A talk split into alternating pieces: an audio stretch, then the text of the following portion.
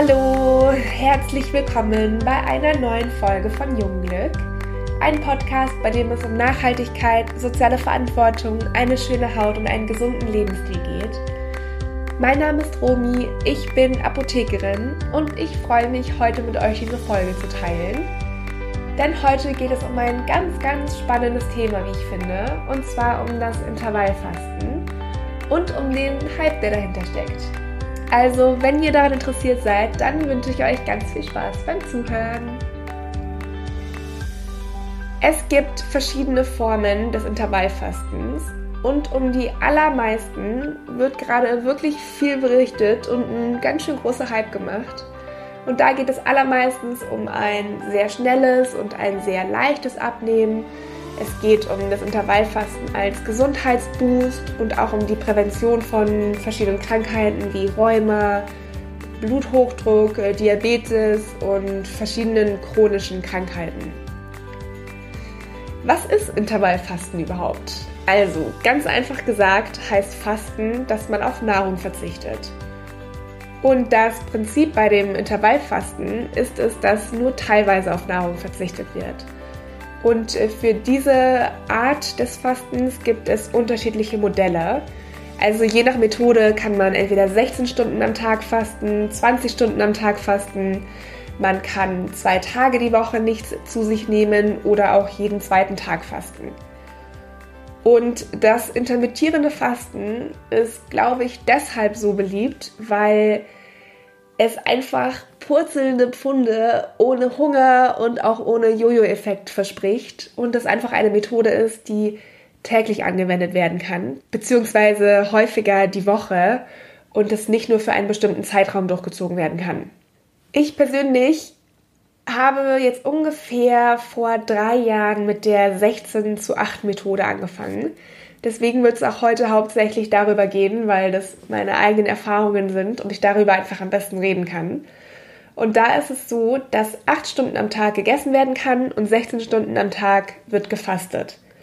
Und das Ganze ziehe ich mal strenger durch und mal weniger streng. Also ich bin da nicht so extrem. Ich versuche es schon mehrmals die Woche durchzuziehen, aber wenn es mal nicht jeden Tag klappt, das ist vollkommen in Ordnung.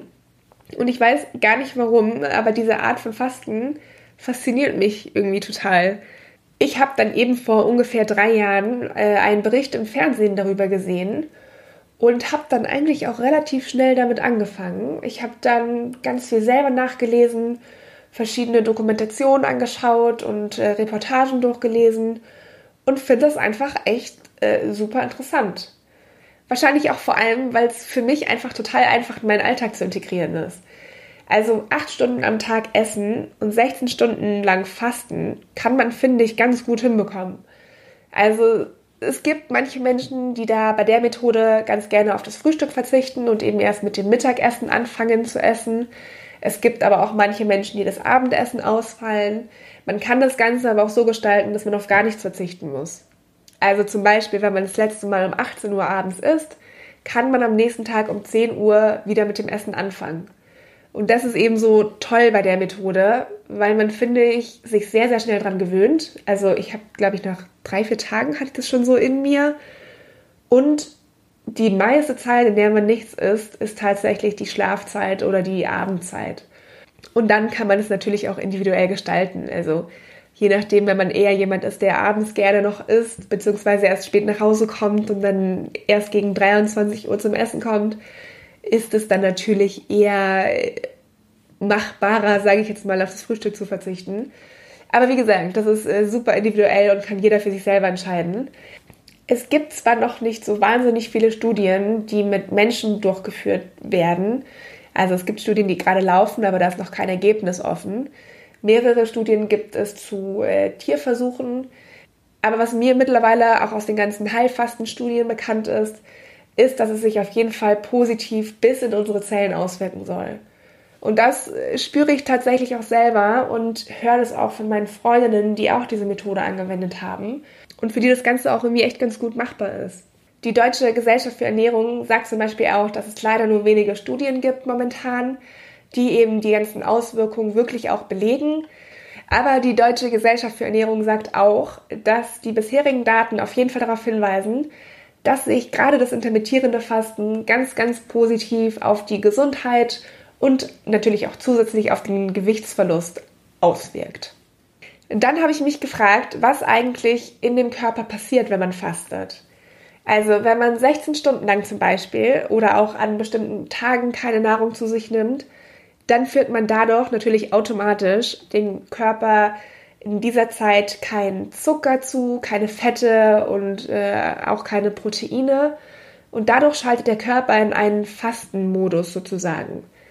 Wir sind dann in der Zeit einfach gezwungen, auf Vorräte zurückzugreifen, um sicherzustellen, dass unser Gehirn und auch unsere Organe weiter mit Energie und mit lebenswichtigen Nährstoffen versorgt werden. Was der Verzicht auch auf jeden Fall noch macht, ist, dass die Autophagie angetrieben wird. Das ist äh, sowas wie eine Müllabfuhr, die der Körper selber leistet. Das ist so ein Prozess, in dem kaputte, äh, schadhafte Moleküle abgebaut werden und das Ganze bezeichnet man dann als Entgiftung. Und dieser Prozess wird einfach deutlich angekurbelt, wenn wir dem Körper Zeit geben, die alten, schädlichen, kaputten Zellen abzubauen, anstatt dem Körper immer wieder neue Schadstoffe in Anführungszeichen äh, zuzuführen. Ein weiterer Effekt ist, dass bestimmte Hormone dadurch ausgeschüttet werden. Also wenn der Körper dazu gezwungen ist, auf die Reserven zurückzugreifen, werden verschiedene Hormone ausgeschüttet, die dann verschiedene Schutzmechanismen in Gang setzen. Und das sorgt dann dafür, dass verschiedene Zellschäden repariert werden und auch dafür, dass die Zelle vor den zukünftigen bzw. vor eventuell zukünftigen Angriffen geschützt ist.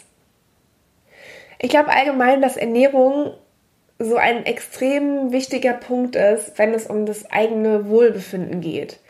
Also ich kenne niemanden, der nachdem er zwei Tafeln Schokolade gegessen hat oder Fastfood gegessen hat oder was auch immer, der danach sagt, wow, mir geht's mega gut, ich fühle mich super, das mache ich auf jeden Fall nachher nochmal sondern sowas denkt man sich, glaube ich, eher, nachdem man was Gutes gegessen hat und auch das Gefühl hat, dass man dem Körper Vitamine, Mineralstoffe, irgendwelche Nährwerte, was auch immer zu sich geführt hat, die gut sind. Also ich glaube, dass so ein Verzicht, vor allem auch für eine bestimmte Zeit, dem Körper auf keinen Fall was Schlimmes tut. Es ist eher so, dass dieser ganze ständige Überfluss, diese permanente Nahrungsaufnahme und auch dieses ganze Snacken zwischendurch, also ich glaube, das brauchen wir gar nicht. Das muss überhaupt nicht sein. Und das Gleiche gilt natürlich auch für die Haut, denn auch unsere Haut reagiert, wenn wir bestimmte Nahrungsmittel zu uns führen.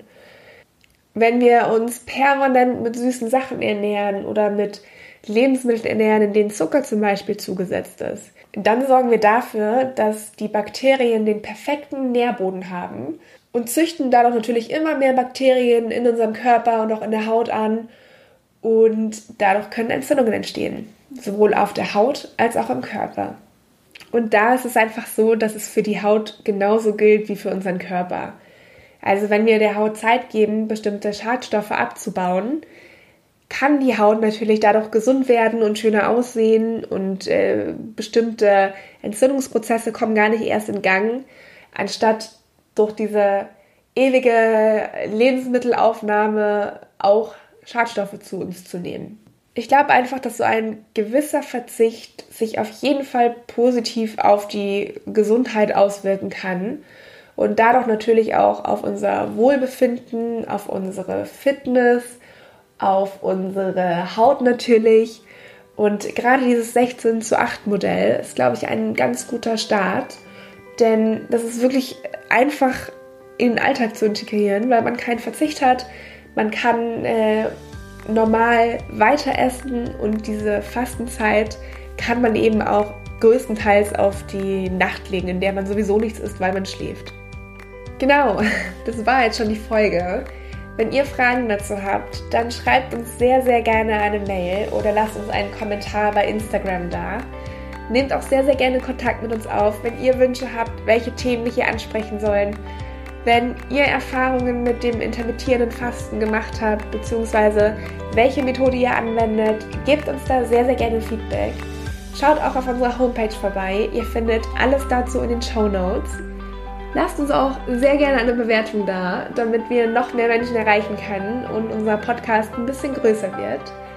Ich äh, persönlich würde mich auch sehr, sehr doll über Feedback freuen, wie euch die Folge gefallen hat und äh, was ihr mitnehmen konntet. Und ich wünsche euch ein wunderschönes Wochenende und freue mich auf nächste Woche. Tschüss!